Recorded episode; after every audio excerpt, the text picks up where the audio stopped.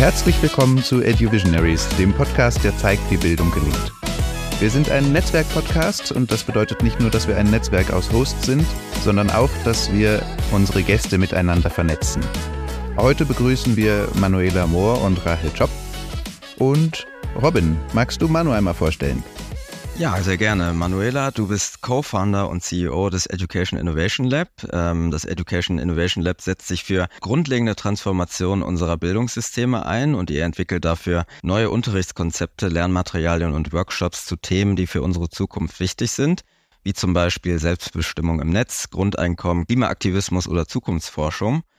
Und äh, als Random Fact habe ich gelesen auf eurer Webseite, dass du auf einen Brief aus Hogwarts noch wartest. Das äh, finde ich sehr spannend. Vielleicht können wir ja auch was aus von Hogwarts lernen. Das äh, fände ich auf jeden Fall auch äh, spannend, diese Frage noch zu stellen. Und genau, ähm, ich freue mich, dass du heute da bist und genau, gebe den Ball wieder zurück an dich, Govinda, äh, der du Rahel gerne bestimmt vorstellen möchtest. Ja, danke schön. Ähm, Rahel ist in der Schweiz unterwegs und war lange Zeit im, im, Schulwesen tätig und hat sich zur Aufgabe gemacht, den Wandel dessen zu unterstützen. Ist mit der Webseite Schulreise immer wieder bei verschiedenen Schulen unterwegs und besucht diese.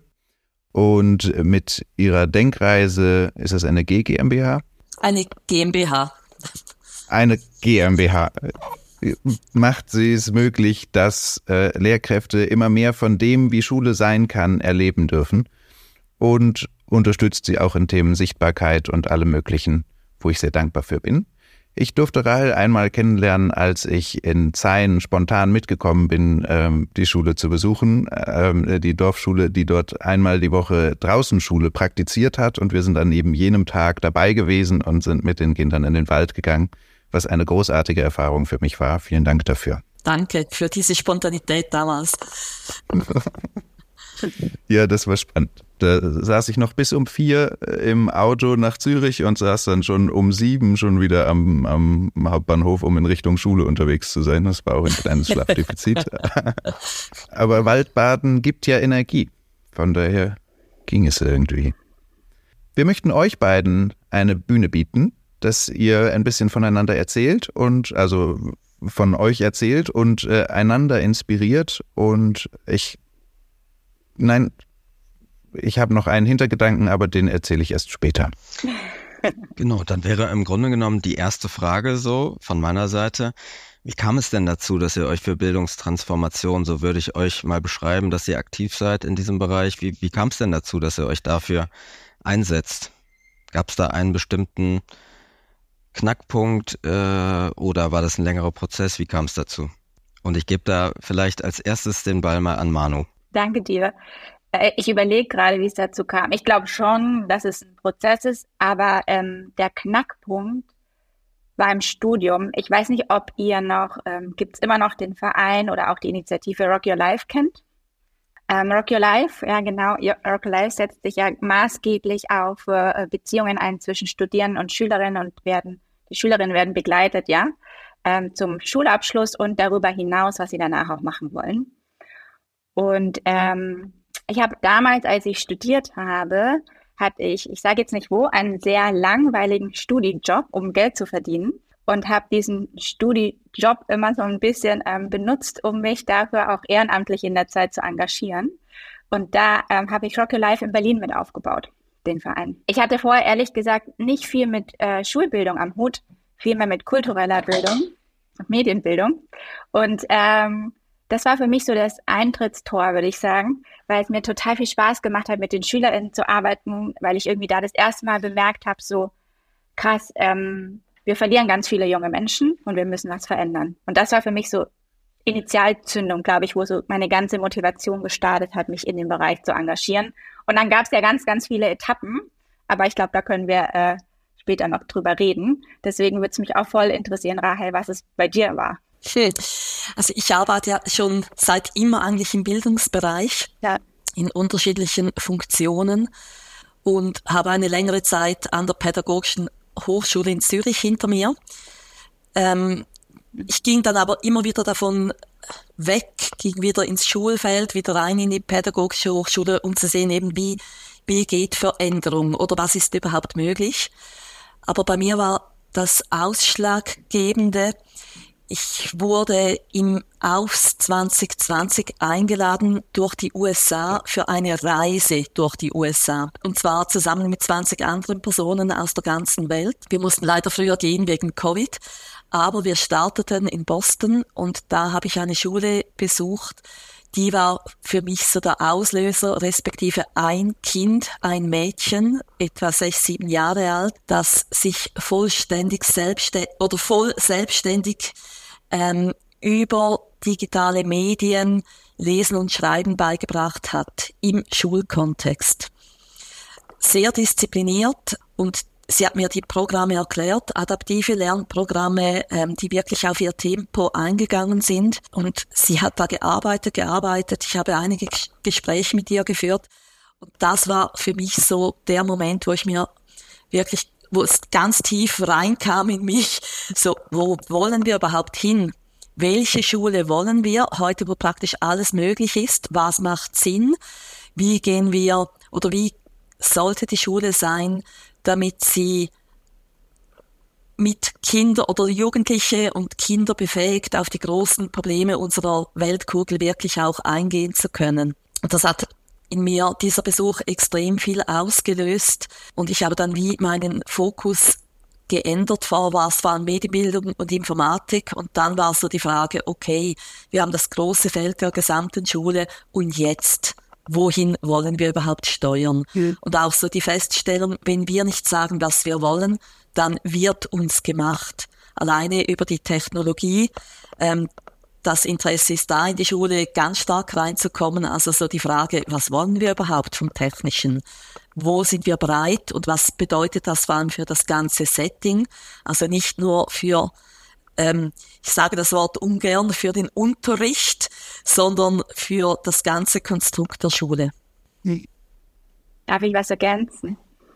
Weil was bei mir jetzt gerade resoniert hat, ist, ich habe nochmal nachgedacht, was bei mir so der Knackpunkt war, dass ich auch wirklich verstanden habe, dass ich das System verändern muss. Das war ähnlich, weil ich habe damals ähm, bei Sofatutor gearbeitet und ähm, Sofatutor erstellt ja sehr viel auch ähm, Online-Videos und ne, ähm, digitale Medien, um zu lernen, aber eher um im klassischen System zurechtzukommen. Und ähm, ich habe dann damals wirklich auch die ESBZ besucht, die Evangelische Schule Berlin Zentrum. Das war wirklich für mich so dieses Erleben von, es geht anders und dieses Erleben von ähm, Menschen haben eine ganz andere Vorstellung, wie wir in Zukunft lernen können und machen das auch einfach und probieren Sachen aus. Das war für mich wirklich der Knackpunkt und deswegen finde ich das auch so spannend, dass du auch die Denkreise machst, weil ich glaube, wir müssen einfach auch erleben, wie es anders geht, damit wir neue Bilder auch erzeugen können. Und erst da habe ich gecheckt, krass, wenn ich mir vorstelle, dass alle SchülerInnen so lernen dürfen wie hier an der Schule, in welcher Gesellschaft würden wir dann leben? Und das war für mich so der Knackpunkt. Okay, irgendwie müssen wir es schaffen, dass es nicht nur diese einzelnen Schulen gibt. Äh, wo die Schülerinnen davon profitieren können. Und das war für mich, glaube ich, so die, die Zündung. Genau, und es ist ja spannend, wenn man das selber mal erlebt und wahrnimmt und sieht, es funktioniert. Und es funktioniert nicht nur mit irgendeiner Elitegruppe, es funktioniert über die ganze Bevölkerung hinweg, wenn man dann wirklich bereit ist, Schule anders zu denken und zu leben. Aber da brauche ich auch ganz viel Repetition. Also ich spreche ja immer von der Grammatik der Schule, die alte Grammatik. Das bedeutet, wenn ich jemanden auf der Straße frage, was verstehst du unter Schule oder erkläre Schule, dann beschreibt sie ein Haus, Klassenzimmer mit Klassen drin, A25 Kinder, eine Lehrperson, Fächer, Lektionen. Und sobald es radikal rausgeht aus dieser Grammatik, da merke ich meine inneren Teufelchen, die kommen immer wieder und sagen, hey, die lernen ja gar nichts und was soll das? Und die, die sitzen ja gar nicht ruhig, das geht doch nicht. Also das braucht ganz, ganz viel neues Trainieren dieser anderen Formen, um nicht in alte Muster reinzufallen. Das finde ich wahnsinnig imposant, wie mir das selbst immer mhm. wieder passiert. Oder die Befreiung ganz alter Muster, wenn man äh, bedenkt, dass Schule ja mhm. eigentlich freie Zeit und genau. Müßiggang bedeutet. Da würde ich gerne eine Anknüpfungsfrage stellen. Wir haben jetzt schon ganz viel darüber gesprochen, wie Schule auch sein könnte. Wie sieht sie denn für euch aus im Idealbild? Rahel, vielleicht zuerst die Frage an dich. Also, eine einfache Frage, eine vielleicht nicht ganz kurze Antwort. Also für mich die Schule der Zukunft ist nicht ein Schulhaus, sondern ist ein Lernraum, der drinnen und draußen ähm, sich organi oder organisiert ist. Was ich davon überzeugt bin, ist, äh, dass die äh, Schulpflicht, das tönt jetzt sehr negativ konnotiert, aber dass ich muss, also ich darf dahin gehen, ganz wichtig ist, damit wir auch die Kinder erreichen, die wir sonst nämlich nicht erreichen würden. Aber meine Schule ist so aufgebaut, dass die Kinder eben auch gerne kommen und nicht nur die Kinder, sondern es ist durchlässig auch mit zu ähm, anderen Bezugsgruppen. Das heißt, neben den Lehrpersonen oder den Lernbegleitungen, ähm, finde ich den schöneren Begriff, ähm, sind zum Beispiel auch Eltern da drin, das sind Leute aus der Öffentlichkeit, aus der Umgebung, die mitwirken, mitarbeiten, die ihr Handwerk aufzeigen, die Kinder ähm, auf den Weg mitnehmen. Und ich denke, Schreiben, Lesen, Rechnen, das sind Grundkompetenzen, die sind enorm wichtig, um sich gewisses Wissen aufbauen zu können. Das heißt, in meiner Schule ist es so, dass die Kinder morgens beginnen, und zwar in einer Bezugsgruppe. Das ist nicht mehr eine Klasse, nicht mehr eine Jahrgangsklasse. Das können, kann eine bestimmte Anzahl Kinder sein. Die treffen sich da, die stimmen sich auf den Tag ein, haben gewisse Rituale und dann gehen sie ins selbst gesteuerte Lernen in Mathe und Sprache. Dass sie diese Grundlagen sich wirklich erarbeiten und dass die Eltern das auch aushalten. Ähm, und nachher gibt es verschiedene Angebote, die zum Teil draußen stattfinden, drinnen.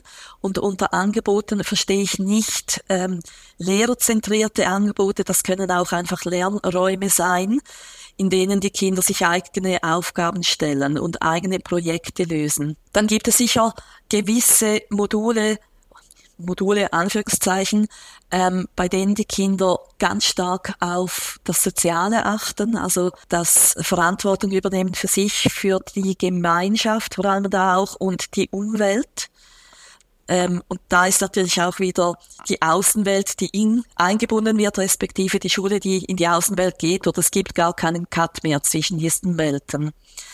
Also sehr vieles ähm, auch auf Eigeninitiative sehr vieles Verantwortung übernehmen. Es ist für mich eine Tagesschule, in der die Kinder zusammen kochen mit älteren Personen, zum Beispiel einer Köchin, wo sie auch zum Beispiel eine Woche lang diese Verantwortung übernehmen, um genau zu planen, um zu schauen, was machen wir mit den Resten, ähm, was kaufen wir ein, damit wir das ähm, möglichst gut aufbrauchen, damit wir eben keine Resten haben. Aber wenn wir diese haben, wie verwerten wir die weiter? Ähm, in dieser Schule gibt es auch Tiere, ähm, Tiere wie Hühner, wie ähm, vielleicht auch Haustiere, klassischere als Hühner, äh, bei denen es auch wieder darum geht, Beziehungen aufbauen zu können und ähm, den Kindern gerechter zu werden, den Kinder lieben. Also die meisten lieben einfach Tiere und das beruhigt sie und das gibt ihnen eine Aufgabe, die, die enorm wichtig ist. Was ich auch wichtig finde, ähm, ist, dass die Schule regelmäßig aufzeigt, was im letzten zum Beispiel Halbjahr gelaufen ist, zum Beispiel mit einer öffentlichen Ausstellung, die wiederum die Kinder, die Älteren zum Beispiel verantworten, eine Festbank oder eine Festwirtschaft aufstellen, ähm, Verpflegung kochen, eine Bühne aufstellen, wo dann alle vorstellen, was habe ich gemacht, was habe ich vor allem auch gelernt und wo zieht es mich weiter und vielleicht auch da merken, ah, da sitzt jemand im Publikum, der oder die kann mich weiter unterstützen auf meinem Weg. Und da geht es natürlich auch darum, die Schule weiter zu öffnen und der Öffentlichkeit mehr zurückzugeben und auch zu zeigen, wo fließen denn all die Steuergelder überhaupt hin ähm, wofür verwenden wir die und wie sieht eine zeitgemäße Schule aus? Etwa so, in, in der Kürze. Manu. Ich kann mal super viel anknüpfen, was du sagst. Auf jeden Fall klar. Die Frage ist ähm, Schule der Zukunft, ne? Und ich frage mich dann auch immer so, okay, für wen ist denn die Schule der Zukunft? Das ist eine wichtige Frage. Für welche Menschen, für welche Generationen? In welcher Gesellschaft leben wir dann? Und um es noch ein bisschen philosophischer zu machen, aber es ist trotzdem eine Sache, die mich beschäftigt. Und was der Ausgangspunkt ist, ist eben die Frage, wofür Bildung? Ne? Also wir müssen uns ja dann auch immer fragen, wenn wir über die Schule der Zukunft auch sprechen oder wie sieht die in Zukunft aus, ist ja auch eine Frage, so was ist denn unser Bildungsauftrag, unser gesellschaftlicher Bildungsauftrag, den wir erfüllen wollen, auch in Zukunft. Und aus den Gedanken heraus formt sich für mich dann schon auch ein Bild. Und ähm, ich glaube, das Entscheidende ist, wenn wir so gucken, ist ja so, okay, was macht uns als Menschen aus? Was sind die Kompetenzen, die uns als Menschen wichtig sind, die für äh, junge Menschen wichtig sind, die für Menschen wichtig sind, die unsere Gesellschaft gestalten? Und dann kommt von mich gleich die Frage im Anschluss, wenn wir darüber reden, wir reden ja oft über Zukunftskompetenzen und Schlüsselkompetenzen und Future Skills, ne, wo es wirklich um Resilienz geht und Empathie, Kollaboration. Und dann schließt sich die Frage an, wie muss denn eigentlich eine Schule sein, damit wir überhaupt solche Kompetenzen lernen? Und ich glaube, wie du, Rahel, diese, dieser Begriff Schule, der macht bei uns alle so ein Bild auf und dieses Bild ist überholt. Deswegen geht es ja auch viel darum, wie können wir neue Bilder erzeugen. Deswegen finde ich auch schon besser zu fragen, wie sieht die Zukunft des Lernens aus? Also wie lernen wir alle in Zukunft? Und dann kann man auch nochmal auf die Ebene gehen, so wie fühlt sich Lernen in Zukunft auch an? Ja, wenn ich, wenn ich das sehe, ne, wenn ich Gruppen sehe, junge Menschen sehe, die begeistert und motiviert lernen, was brauchen die dafür eigentlich? Und da kann ich gut bei dir anknüpfen, Rahel. So, welche Rahmenbedingungen sind eigentlich wichtig? So, welche Menschen sind da für die Beziehung? Wie unterstützen sie Lernbegleiterinnen? Wer hält sozusagen die Struktur und das Setting? Wer ist da für Fragen? Aber wie strukturieren wir eigentlich in ein freies Lernen, dass ich wirklich meinen Interessen nachgehen kann? Und dann geht es ja wirklich viel auch darum, finde ich, dass wir inklusiv sind und dass wir wirklich verstehen.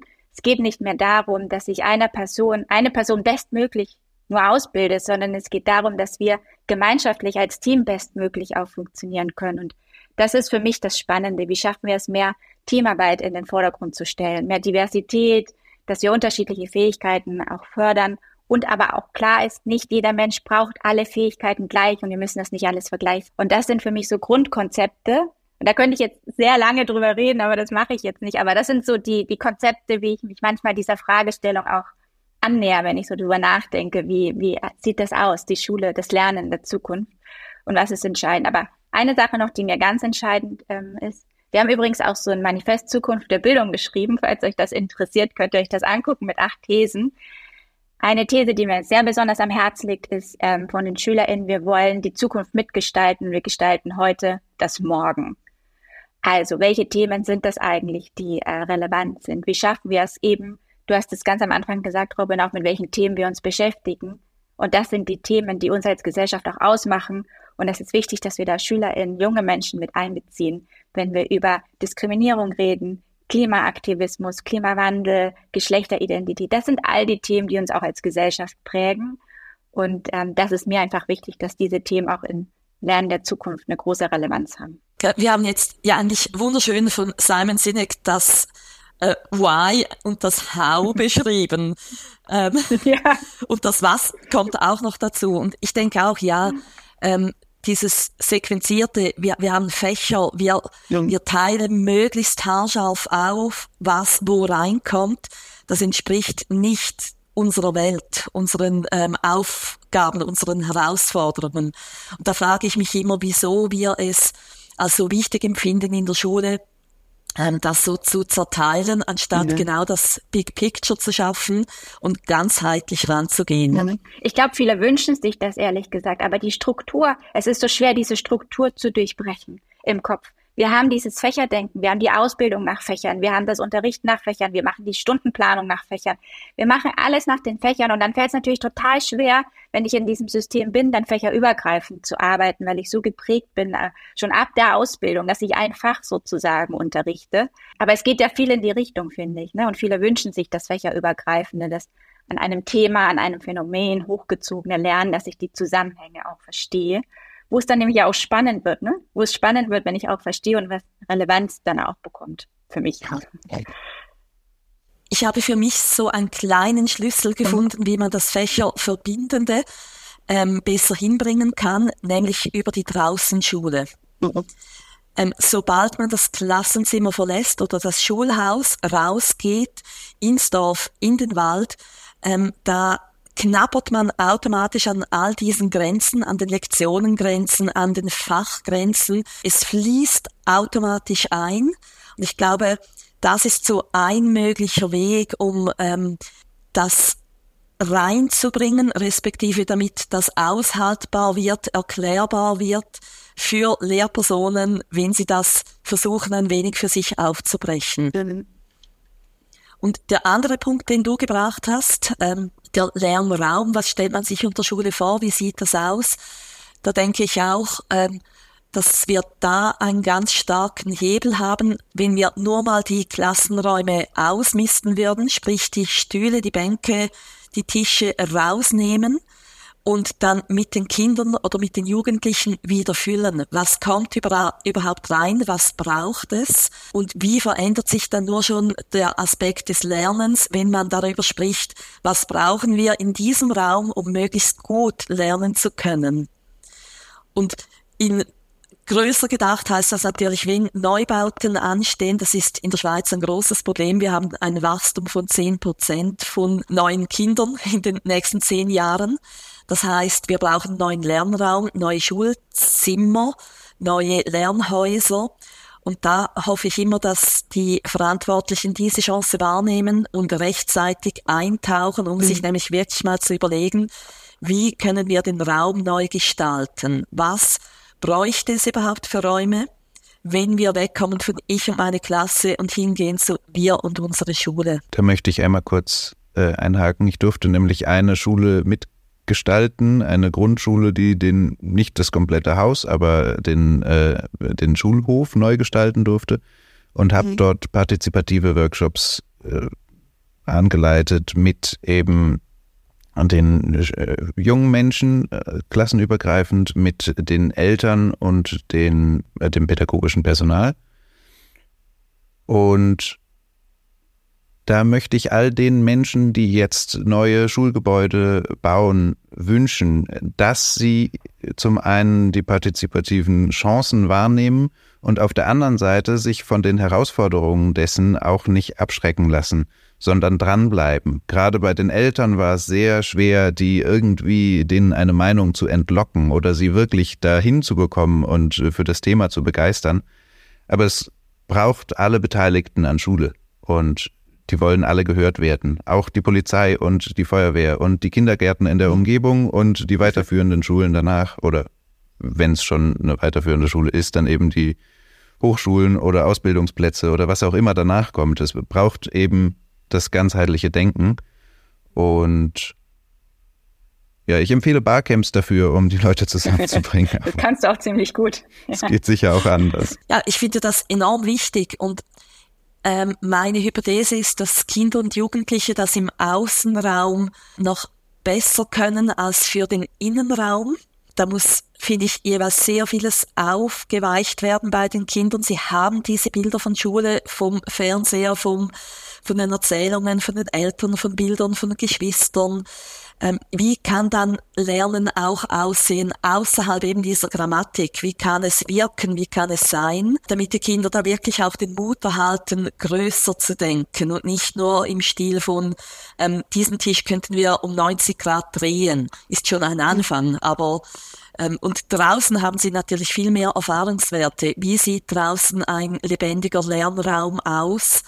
Ähm, wie könnte der geschaffen sein? Und da haben wir ja auch riesiges Potenzial überall rund um die Schulhäuser rum. Ähm, also ganz, ganz wichtig finde ich wirklich diese Partizipation von möglichst vielen Beteiligten, aber im Raum drin, im Innenraum mit starker Vorbereitung. Sonst kommt da leider relativ wenig raus. Mhm. Jetzt haben wir diese, diese äh, Leuchttürme, die du auch besuchst, Rahel, und äh, du auch darstellst, Manu, ähm, wo irgendwie Lernen sinnvoll stattfinden kann. Und wie können wir jetzt dazu beitragen, von Leuchttürmen hin zu Straßenbeleuchtung zu kommen? Wunderschöne ähm, Symbolik. Manuela, bist du zuerst? Ja, das ist, äh, ich mag auch die Metapher, die ist sehr schön. Und das ist die Frage, die mich ja seit Jahren beschäftigt. Ähm, das ist ähm, genau. Ich kann ja nur mal sagen, was, was ich glaube, so was ich so sehe über die letzten Jahre, was sich entwickelt hat oder also ich glaube, wie schaffen wir das zur Straßenbeleuchtung? Ich glaube, dass das Wichtige ist erstmal, dass ähm, die Relevanz dass sich was verändern muss, die muss ja auch ankommen. Ne? Also, es, also diese Begeisterung ist ja schon seit vielen Jahren, aber es ist trotzdem in der Bubble, sage ich mal. Es ist, und ich finde in den letzten Jahren, ich weiß nicht, wie es in der Schweiz ist, aber in Deutschland sehe ich schon in den letzten, sage ich mal, fünf Jahren und auch durch die Pandemie, ähm, sehe ich zumindest, dass die Bereitschaft, was zu verändern, größer geworden ist. Und auch der Druck in der Gesellschaft, dass viele merken, wir können so nicht weiter die Schulen führen. Es ist sehr viel mehr Druck im System. In dem Sinne glücklicherweise, weil Druck dazu führt, dass wir was verändern. Ohne hohen Leidensdruck ist es leider gesellschaftlich oft so, dass wir nichts verändern. Ähm, und erst der Schmerz führt uns dazu, dass wir was verändern. Und dieser Schmerz muss in der Gesellschaft wachsen. Und ich, es hört sich jetzt so ein bisschen komisch an, aber ich glaube, es ist wirklich so. Und ich glaube auch, dass ähm, wir in den letzten Jahren in Deutschland einfach gesehen haben, dass es immer mehr dieser Leuchtturmschulen gibt und die strahlen natürlich aus. Die strahlen Kraft aus und die strahlen auch aus, wie es anders geht. Aber wir sehen auch, dass es einfach so ist, dass diese ganze Bemühungen aus der Schule heraus von engagierten Menschen kommen, die wirklich was verändern wollen.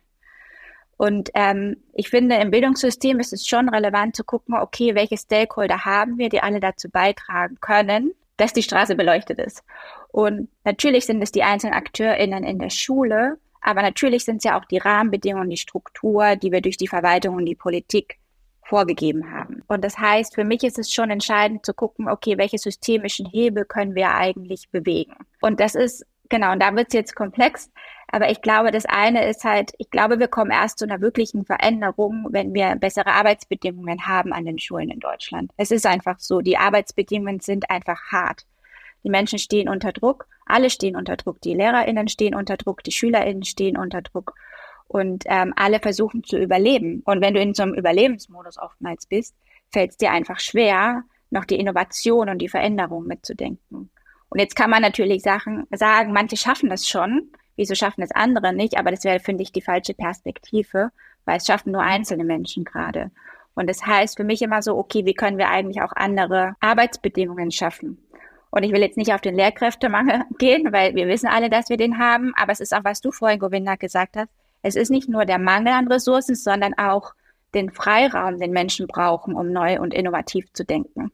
Das heißt für mich auch immer so, wie schaffen wir es auch Lehrpersonen mehr Freiraum zu geben, in die Schulentwicklung zu gehen? Wie schaffen wir es Schülerinnen mehr Freiraum zu geben, mitzudenken und wirklich den Raum aufzumachen, wie sie in Zukunft lernen wollen? Also es hat für mich sehr viel damit auch zu tun, dass wir ähm, einfach auch ein System haben, das sehr viel Regeln hat und sehr einengend ist und wir wenig sozusagen Gestaltungsspielraum einfach an den Schulen hier in Deutschland haben, um was zu verändern.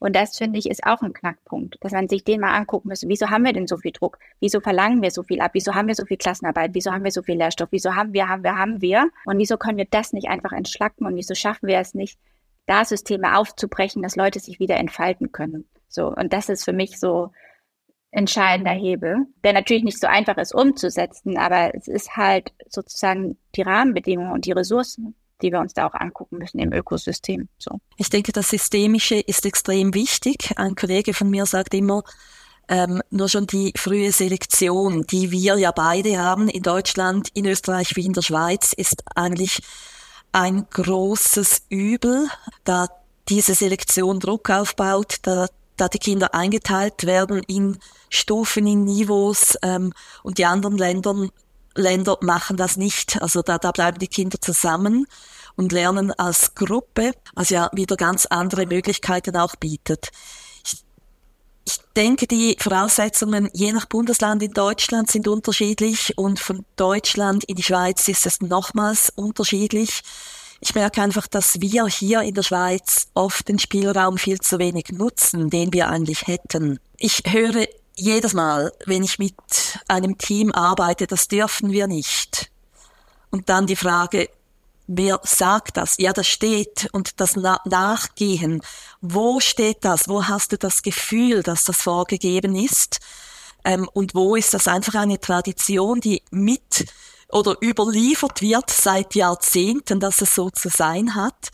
Also da denke ich, da hätten wir noch mehr Spielraum, insbesondere in der Schweiz, ähm, den wir nutzen dürften. Und vieles ist ja nicht ganz klar deklariert. Da haben wir auch so eine dunkelgraue Zone, wo wir uns sicher reinbewegen dürften. Und das andere eben, ähm, ich denke auch, die einerseits ist ein möglicher Hebel der große Schmerz. Also das Kapitulieren, das Merken, es geht nicht mehr weiter. Andererseits denke ich aber auch, ähm, wenn ich wieder Schulen sehe, die sich wirklich bewegt haben, da ist auch ein gewisses ähm, Maß an Personen, die voranziehen am gleichen Ort mit unterschiedlichen Funktionen, die das ermöglichen und die realisieren eben, hey, so geht es nicht mehr, wir suchen jetzt selbst Wege innerhalb des geltenden Volksschulgesetzes, wo wir uns weiter bewegen können. Und das staune ich immer wieder, was sich die Leute einfallen lassen. Da gibt es wirklich Wege, wo ich denke, puh, ah, ja klar, da, da wäre ich niemals drauf gekommen. Und da komme ich wieder zu meiner Seite, eben schulerei.c, diese Schulreiseseite, da will ich es einfach aufzeigen, weil ich immer wieder merke, uns fehlen die Bilder. Wir haben viele Vorbilder im Privatschulbereich. Und eigentlich könnten wir da sehr vieles abkupfern. Die leben ganz vieles vor, auch innerhalb der Schulgesetze. Ähm, da gibt es aber immer die Steilvorlage. Wenn wir denn auch eine Privatschule wären, dann könnten wir es auch. Ähm, und da denke ich immer, nee, das, das spielt nicht. Ähm, aber dennoch einfach so diese Vorstellungen, diese Bilder, diese pädagogischen Modelle, dass wir da ein wenig Übersetzungshilfe leisten und zeigen, was ist denn das? Was bedeuten denn diese ominösen 4Ks, wenn man die wirklich ernst nimmt? Das heißt dann nicht, drei Kinder arbeiten zusammen an einer Zeichnung, ähm, sondern das geht viel, viel tiefer und wie könnte das dann organisiert werden?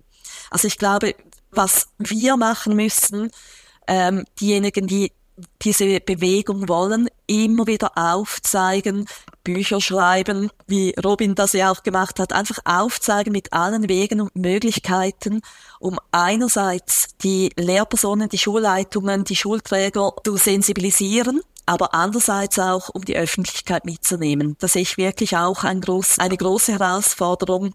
Wie bringen wir es hin, dass die Öffentlichkeit merkt, die Steuerzahlenden, hey, da tut sich etwas. Und deshalb glaube ich, wir müssen viel, viel ähm, stärker auftreten, zeigen, was wir haben, wie wir arbeiten können, um da ein wenig mehr Gewicht zu geben. Ich finde das voll spannend, was du gesagt hast, weil wir arbeiten ja auch so, dass wir genau die stärken, die wirklich auch was verändern wollen ne? und auch zugänglich machen, was man verändern kann, Bilder schaffen und auch wirklich ihnen zeigen, was möglich ist, Synergien herstellen. Und ich bin nur mittlerweile an dem Punkt, ich sehe es einfach als gesamtgesellschaftliche Aufgabe und mittlerweile bin ich an dem Punkt, dass ich einfach möchte, dass wir in der Gesellschaft diese Aufgabe auch ernst nehmen.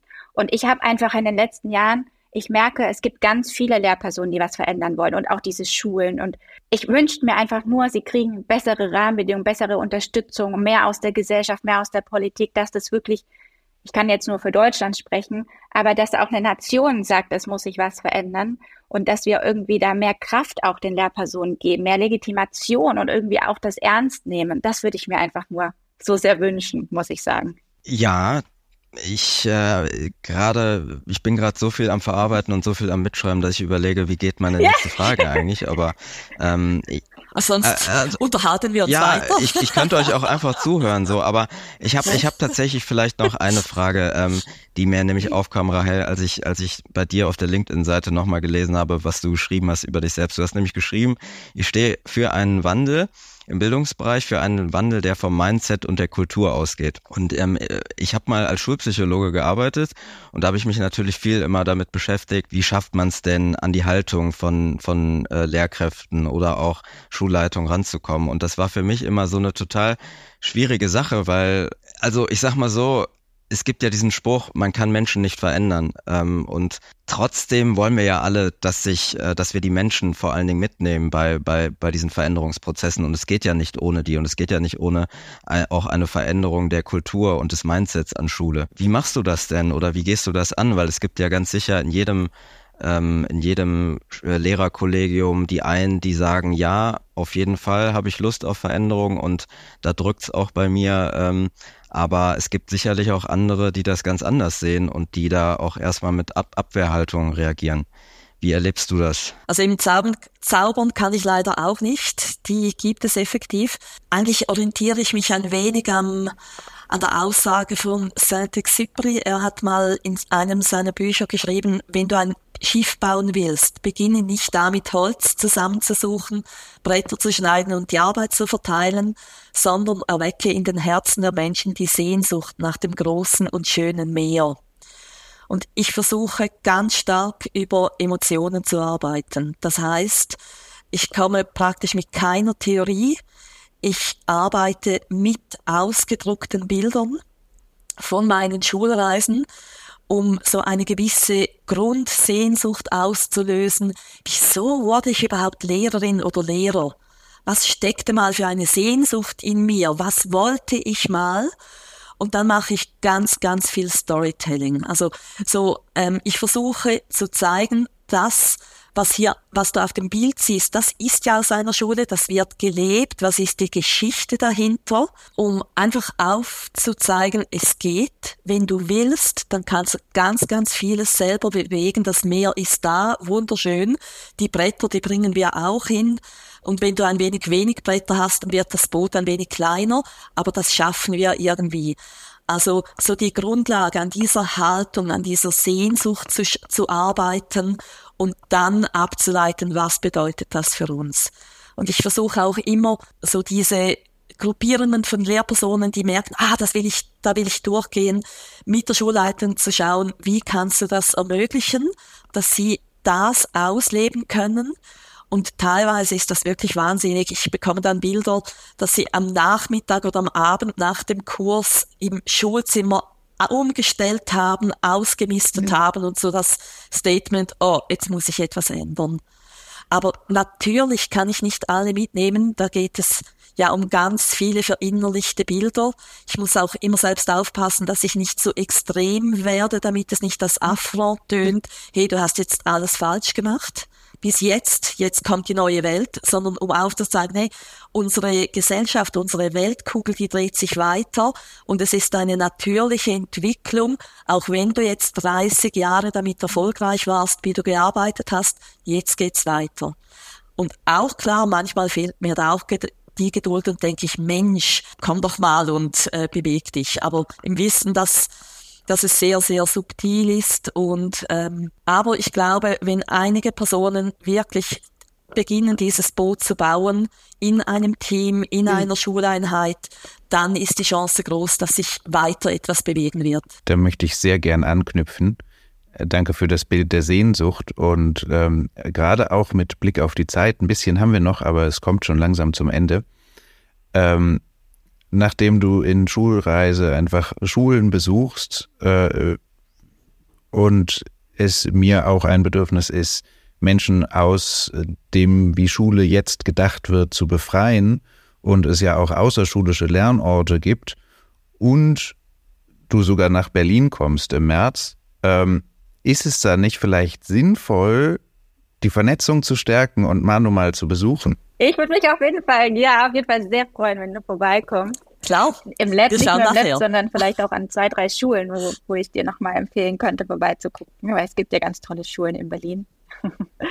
und äh, ich glaube auch, das ist so immer diese, dieser, Sehr ich bin gerne. davon so überzeugt, dass man selbst diese Erfahrung einmal machen muss, einmal es sehen, spüren und fühlen muss, dass es anders geht, um diese Kraft zu haben, wirklich auch was zu verändern. Damit ist mein Hintergedanke, den ich ganz am Anfang erwähnt habe, auch schon befriedigt. Schön. ja, das hast du schon.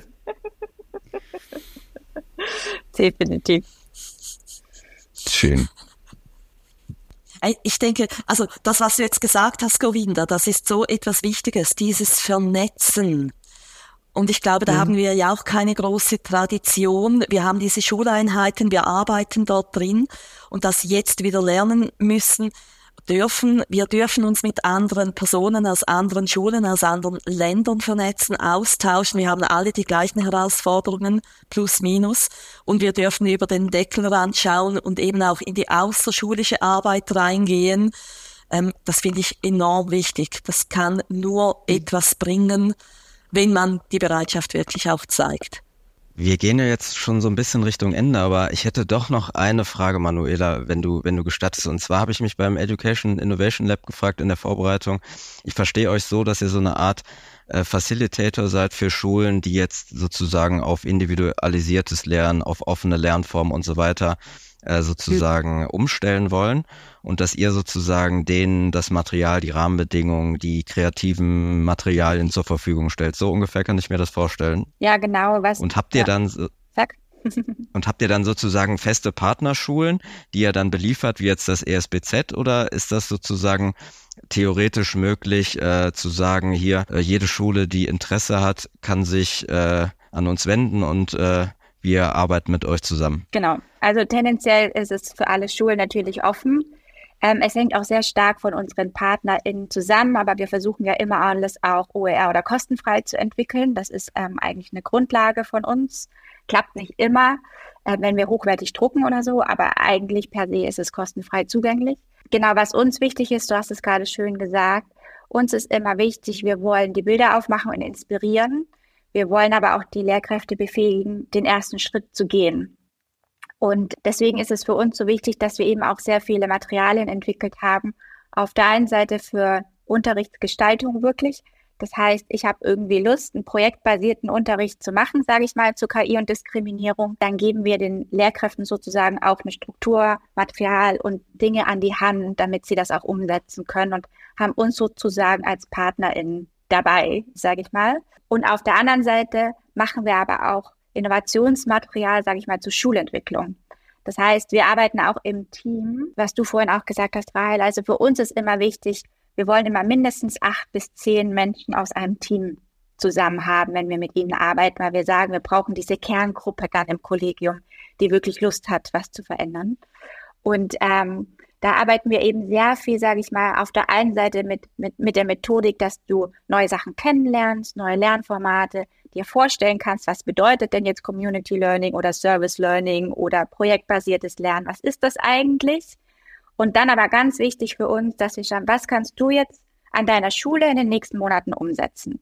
Wen brauchst du dafür? Was kannst du machen? Also wirklich, da geht's dann wirklich mehr in so einen Aktionsplan. Und da begleiten wir auch oft ähm, Kolleginnen oder Teams, um wirklich so die ersten Schritte auch zu gehen, weil oft merke ich schon, oft ist es so, dass man sich einfach dann vielleicht auch, man ist inspiriert, man will was verändern und man fühlt sich aber vielleicht gleichzeitig auch erschlagen, weil man nicht weiß, wo, wo soll ich denn jetzt anfangen? Und einfach dieses, hey, es gibt ganz viele Möglichkeiten, wo du in kleinen Schritten anfangen kannst und dann werden die Schritte immer größer und das fasziniert mich auch, weil manchmal setzt du einfach so einen Samen und dann wächst er, aber du musst diesen, diesen Samen pflanzen, sag ich mal, und pflegen. Genau. Mega. Dann glaube ich, kommen wir zum Ende. Govinda, hast du noch eine Frage parat oder sollen wir das Ganze äh, zusammenfassen und äh, uns einfach bedanken, dass ihr da wart? Also ich fand es mega spannend von euch zu hören. Mega toll, was ihr macht. Ihr seid ja beide für dasselbe Thema unterwegs, könnte man sagen, aber doch, mhm. glaube ich, mit ähm, unterschiedlichen ähm, Fokusbereichen, würde ich sagen.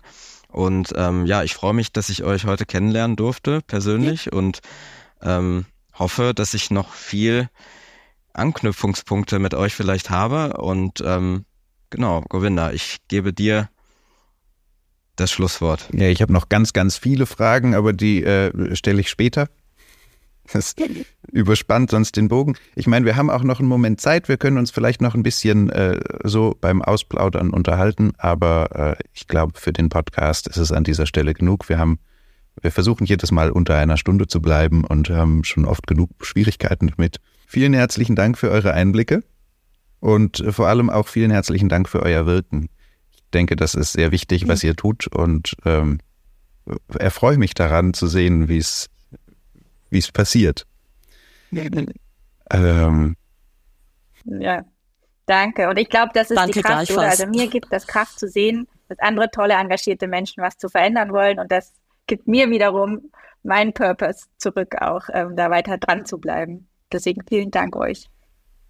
Sehr, sehr gern. Ähm, danke, danke. Da, genau, kann ich vielleicht auch noch einen kleinen Teaser auf die nächste Folge bringen. Nächste Folge haben wir vorgestern schon aufgezeichnet. Und da geht es dann um systemisches Coaching äh, mit Dennis Sawatzki und äh, Franz Neumeier. Und genau, da geht es auch eben darum, dass, dass eben oder eins der, der Fazite, was ich jetzt ja natürlich noch nicht vorweggreifen darf, aber euch gerne schon erzähle, ist, dass eine Professionalisierung des Netzwerkens sinnvoll ist.